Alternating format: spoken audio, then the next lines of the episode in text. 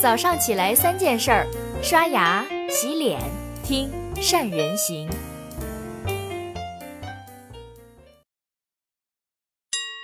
大家好，我是善人。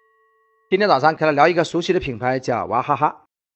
说起娃哈哈，相信很多人第一时间会想到什么呢？AD 钙奶、八宝粥、营养快线，还是王力宏代言的娃哈哈矿泉水？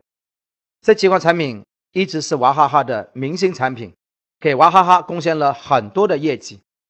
我记得二零一零年的时候，娃哈哈的业绩就突破了五百亿，引起了整个市场的强烈的反响。一三年更是创造了七百三十八亿的新高。当时中庆后就定下了一个伟大的目标，要在二零一四年要实现一千零二十三亿的销售额。但是，就是从那个时候开始，娃哈哈的业绩持续下滑，一年更比一年低。有数据就显示，从一四到一六，娃哈哈的明星产品营养快线的销售额分别是一百五十三点六亿、一百一十五点四亿。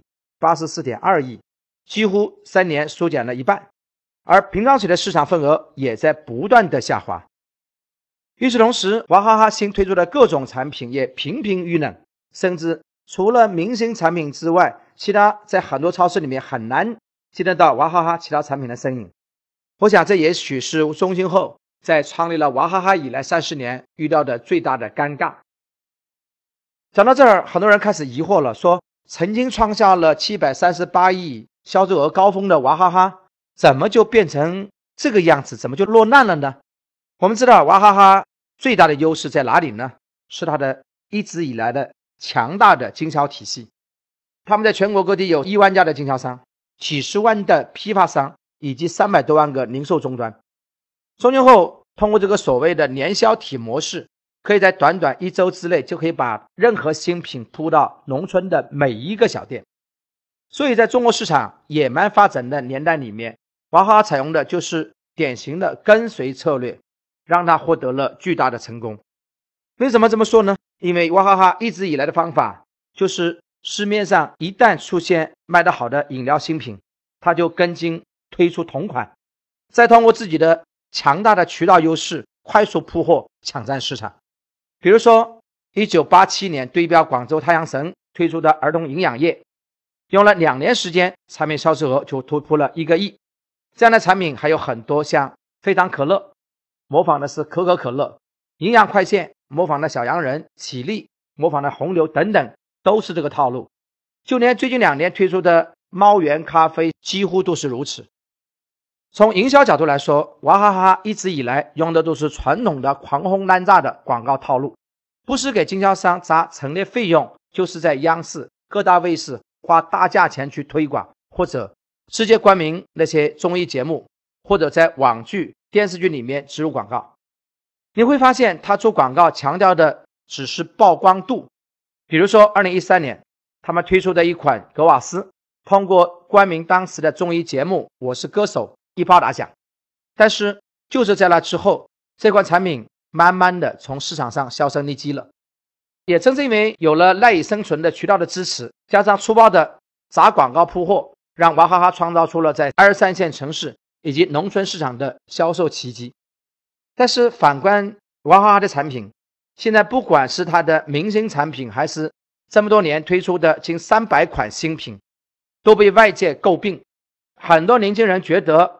它的产品的包装都很土，也没有自己的创意和核心的竞争力。所以，当传统的销售体系和渠道受到挑战，消费者对品牌越来越挑剔，再加上饮料市场越来越细分，娃哈哈的产品就越来越难卖了。说了这么多，我们要明白一点：想要赢得市场，广告那是一块敲门砖，但最终靠的是产品，靠的是实力。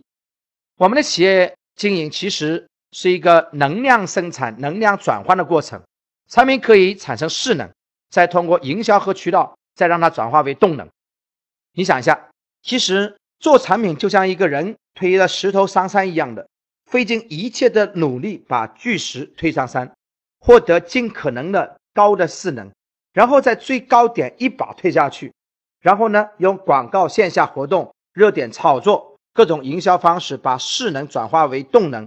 获得更多的用户覆盖，拿到销售额，在之后呢，通过大量的铺设渠道来减少产品的宣传阻力，从线下的地推到线上各个平台的大力的推广，让用户产生购买欲望，然后产品也就变得触手可及了。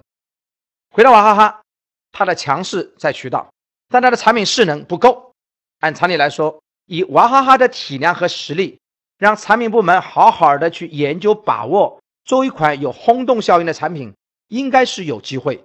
但是，他没有这么做，而是依然用二十多年来的老方法跟风模仿，一个不行，马上推一个新的，然后产品不足，营销补，营销不足，渠道补，然后，然后还是卖不出去，形成了一个恶性循环。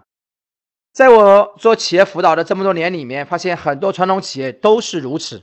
问题首先不是弱，而是根本不知道弱在哪里，或者明明知道自己哪方面弱，却一直。仗着在其他方面的强势，拖着企业往前走，所以很多的老总才会觉得企业的发展越来越艰难。可是各位在企业经营里面，我们要对自己有一个正确的认知，要知道自己的强在哪里，要知道自己的弱在哪里，然后有目的去的加强最重要的部分。没有势能的产品，就很难把产品销售出去。就算能卖出去几件，可能也是通过陪客户喝酒吃饭搞关系或者。玩命砸广告砸出去的这样的产品，其实在市场上没有生命力。好的，以上就是今天跟大家分享的所有内容了。最后，也请大家认真思考一下，我们的产品营销渠道到底强在哪里，弱在哪里？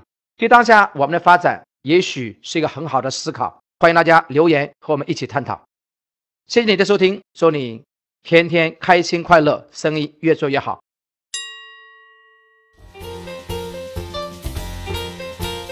关注善人行微信公众号，每天早上六点三十分，咱们不听不散。